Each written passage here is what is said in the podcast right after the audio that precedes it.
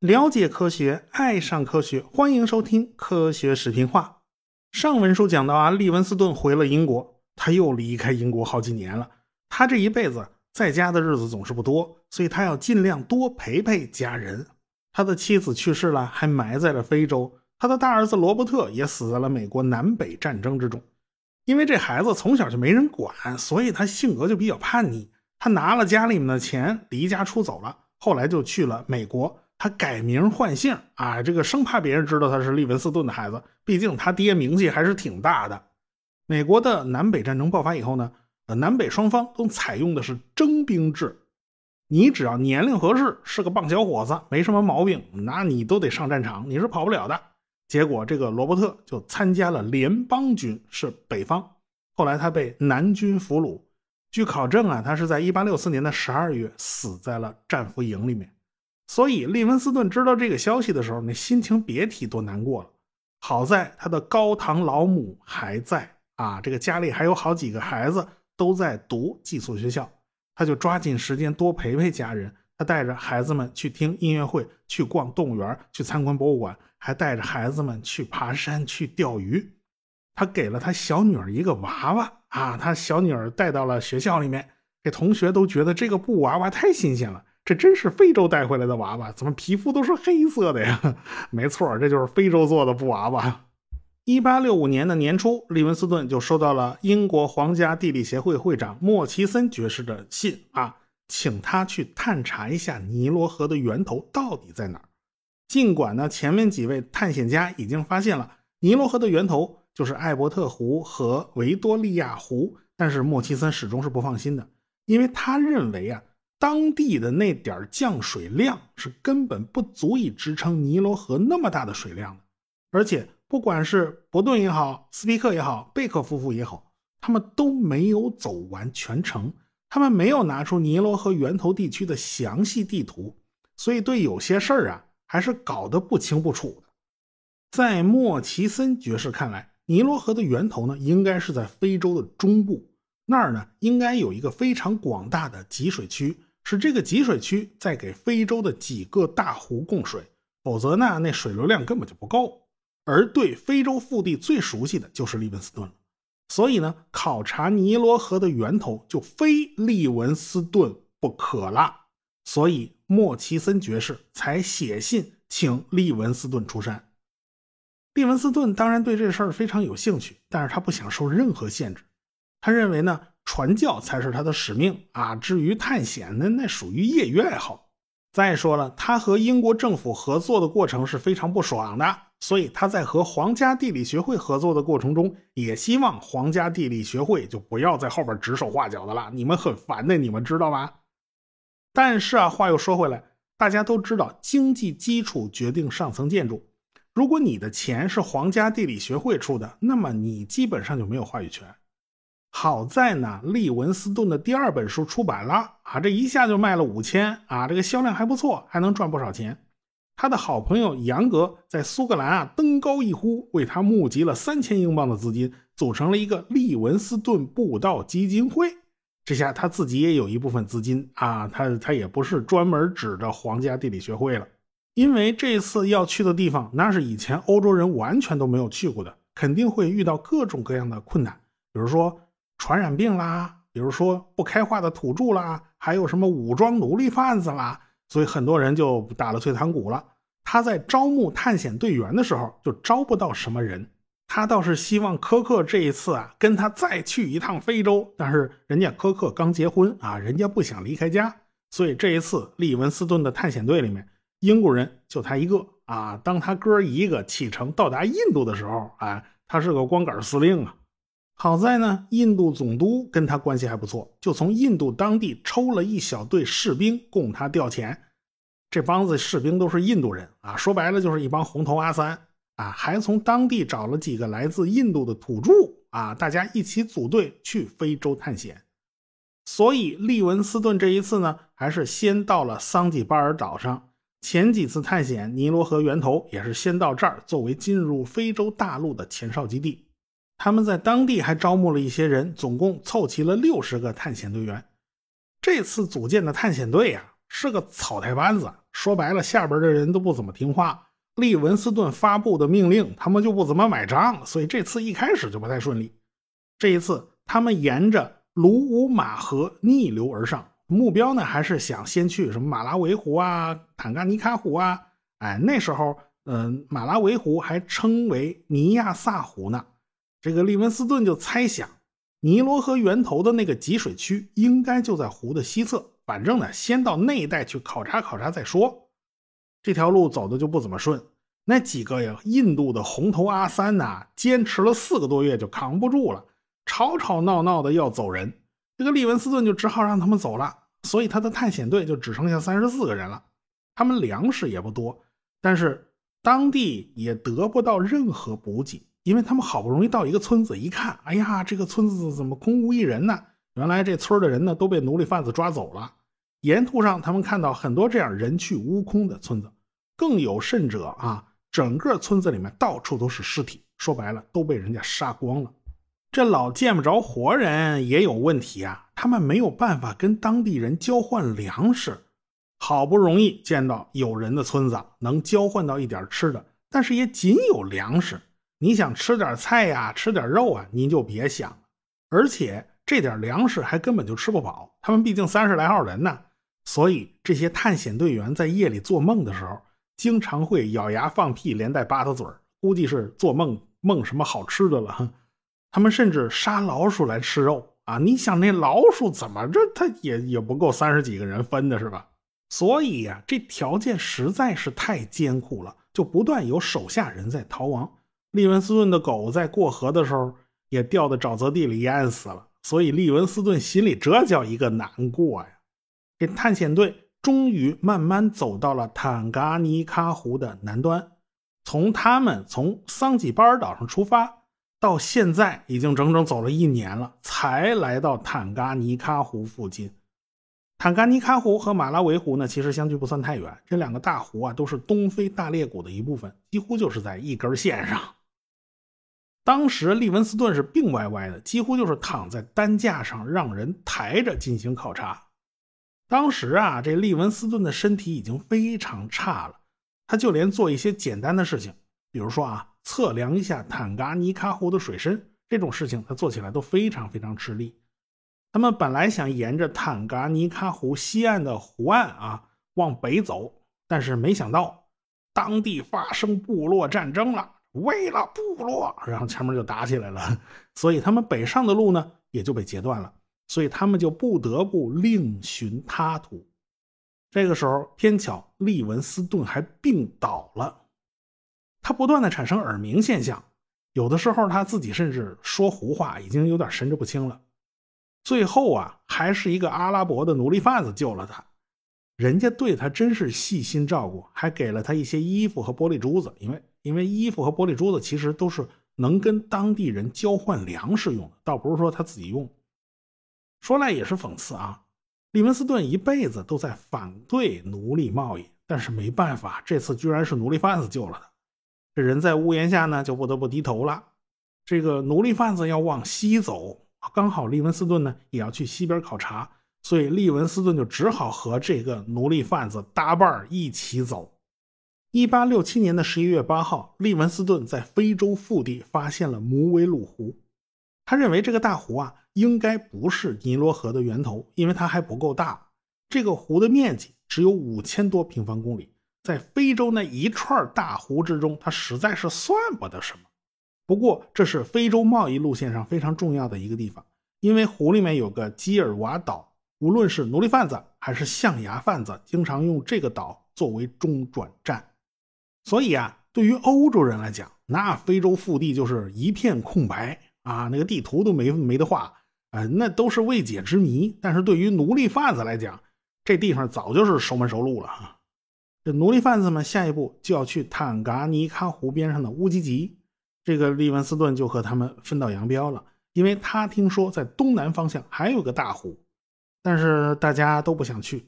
最后愿意和他一起去探险的只有四个人，就这四个人跟着他屁股后头，果然在东南方向。他发现了班维乌鲁湖，这也是欧洲人第一次见到了班维乌鲁湖。这个湖呢，面积只有三千平方公里，但是雨季一来，它立刻就能涨到一万五千平方公里，因为它周围全是沼泽地。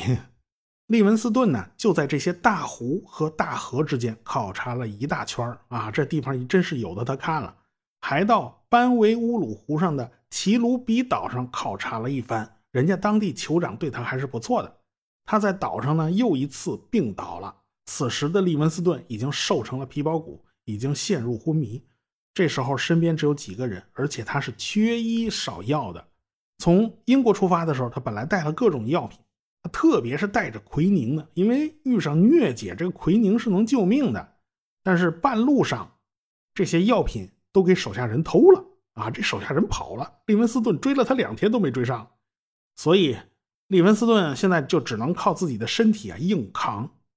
这时候，利文斯顿他们几个人身边已经都没什么东西了，就想和当地人做交易，咱换条独木舟吧，咱换点粮食吧。他都已经没得换了。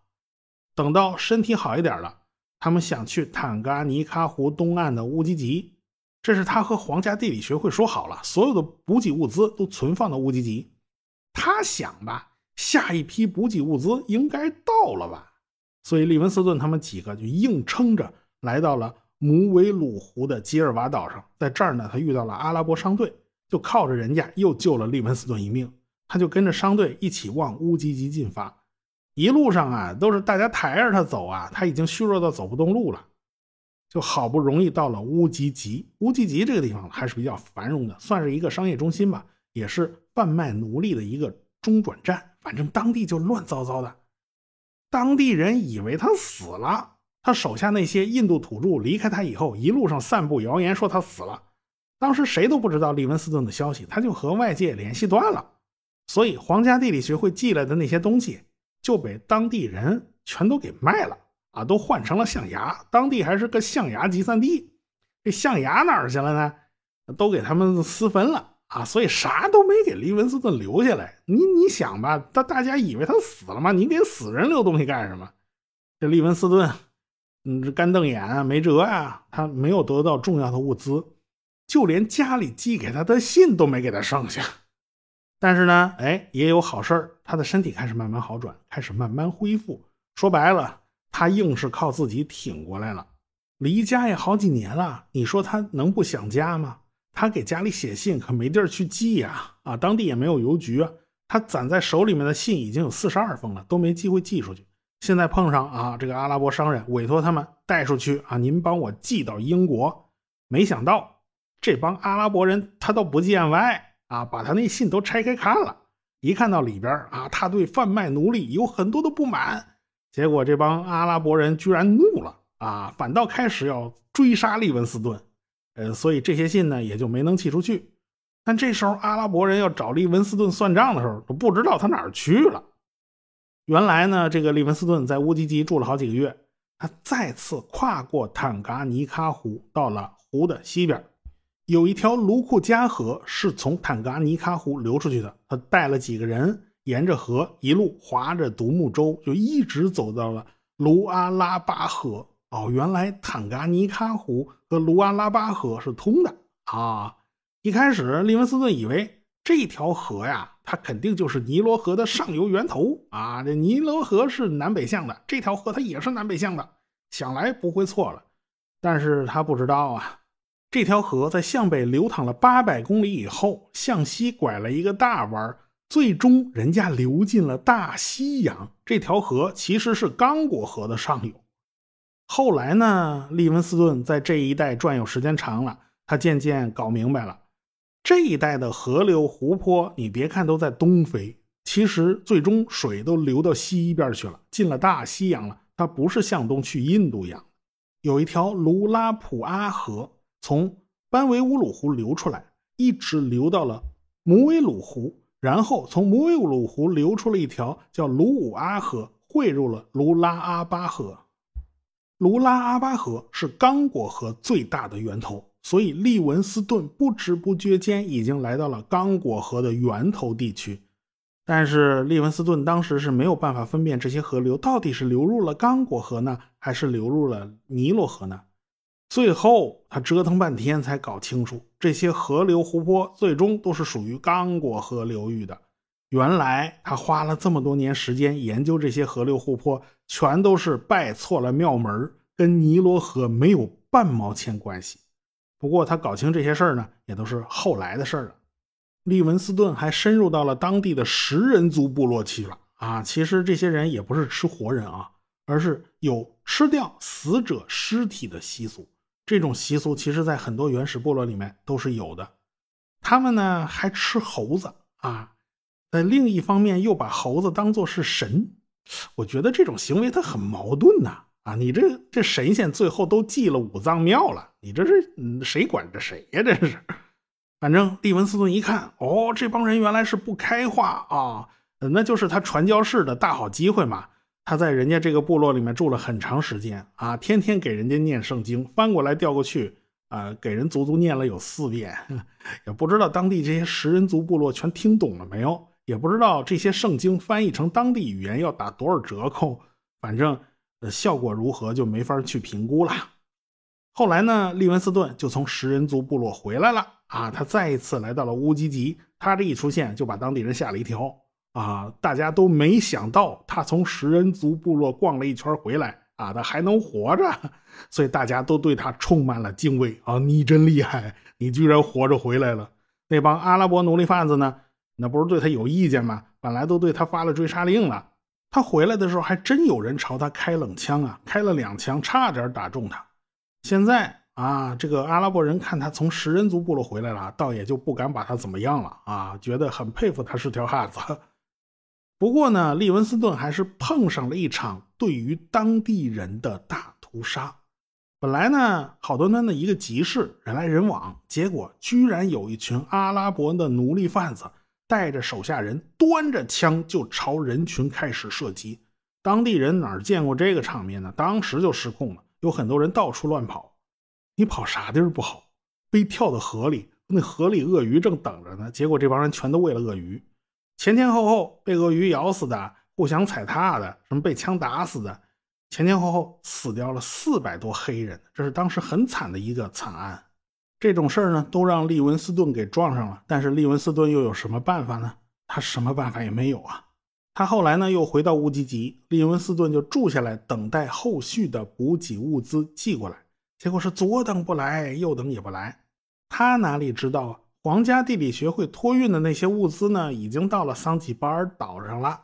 从桑吉巴尔岛上要运到非洲大陆上，然后从登陆的地点再往乌吉吉送。就在这条路上，他那些物资就被沿途的商队给私分了啊！大家反正以为他死了嘛，所以利文斯顿还是什么都没得到。这时候已经是一八七一年了，主要就是因为利文斯顿和英国国内早就断了联系了，他一直就联系不上。英国已经有六年没收到他的任何确切消息了。他当初不是带了一些印度土著来到非洲吗？那些人不是受不了非洲的气候和环境吗？所以就跑了吗？你跑就跑吧。他他们还到处散布谣言，说利文斯顿已经被残暴的土著人给杀了。呃，这个谣言传来传去啊，很快就传到了英国国内，还在英国国内掀起了轩然大波。因为利文斯顿毕竟是名人呐。但是啊。皇家地理学会的莫奇森主席却不相信这个谣言，于是就有人建议：咱是不是派一支远征队去搜寻一下这位探险家？咱们能不能把他救出来呀？但是另外一些人就表示反对。你赔进去一个利文斯顿，你还嫌不够？你还打算赔多少人进去啊？非洲那地方那是闹着玩的吗？这帮人吵来吵去，吵了能有好几个月，最后还是支持救援的人占了上风。于是。利文斯顿的好朋友杨就被任命为远征队的领袖了。这个时候，其实利文斯顿还在非洲内陆探险呢，他根本就不知道英国国内已经是谣言满天飞了。英国人已经派了远征队来找他。英国派的那个远征队啊，乘坐军舰就来到了赞比西河河口，还是按照前几次的老办法，放了一艘铁皮的蒸汽船就下去了。他们就沿着以前走过的老路嘛，往尼亚萨湖方向走。啊，他们一路上跟各个村各个部落都打听，你们见没见到一个白人呐？这个当地人模模糊糊记得啊，好像有个白人曾经来到此地附近探险。不过那都是好久以前的事了啊。这时候有个当地土著告诉他们啊，有个白人路过了他们的村子啊，对他们还是很友好的，给了他们很多礼物啊。从这个人的言谈话语之间，远征队了解到自己应该没找错方向。再往前走一段距离啊，这个当地土著就对这位白人的描述是越来越真切。其中还有人提到了他戴的那种压缩帽啊，就是这个也叫鸭舌帽了。的确没错啊，这就是利文斯顿日常的装束。当地人还拿木棍绑了一个六分仪的模型给远征队的人看。当地人肯定不懂这是什么玩意儿了，肯定是利文斯顿拿出来摆弄的时候被他们看了去，他们就照着做了一个。再往前走，他们又遇到了一位当地酋长，他们就把利文斯顿的照片拿出来了，当然是混在其他人的照片里面，让酋长去挑去辨认。这酋长马上就把利文斯顿的照片给挑出来了，那就说明这酋长是真的见过利文斯顿，说明利文斯顿是真的在这里路过过。不过呢，这位酋长也劝阻远征队啊，你们还是不要去找这个利文斯顿了，前面的路很危险。于是。远征队就折回了海岸，他们就没有继续深入。所以呢，从1869年5月份以来，就连道听途说的小道消息都没有了。这个伟大的探险家就再也没有任何的信息透露出来。不过呢，在第二年，穆奇森爵士在皇家地理学会发表演讲的时候，还是坚信利文斯顿仍然活着。英国上上下下那是群情激愤呐，大家纷纷慷慨解囊捐助啊！大家一定要组织远征队，把利文斯顿给找出来。所以英国人就组织了第二支远征队去找利文斯顿。一八七二年的三月十七号，第二支远征队在桑吉巴尔登陆了，他们要为进入非洲大陆而做充分的准备。就在这个节骨眼上，突然有人来报信儿说，不用去找利文斯顿了，利文斯顿已经被人给找着了。这第二支远征队一听，你说嘛？利文斯顿让人找着了，我们怎么不知道啊？英国人怎么对这事儿就一无所知呢？到底是谁找到了利文斯顿呢？我们下次再说。科学声音。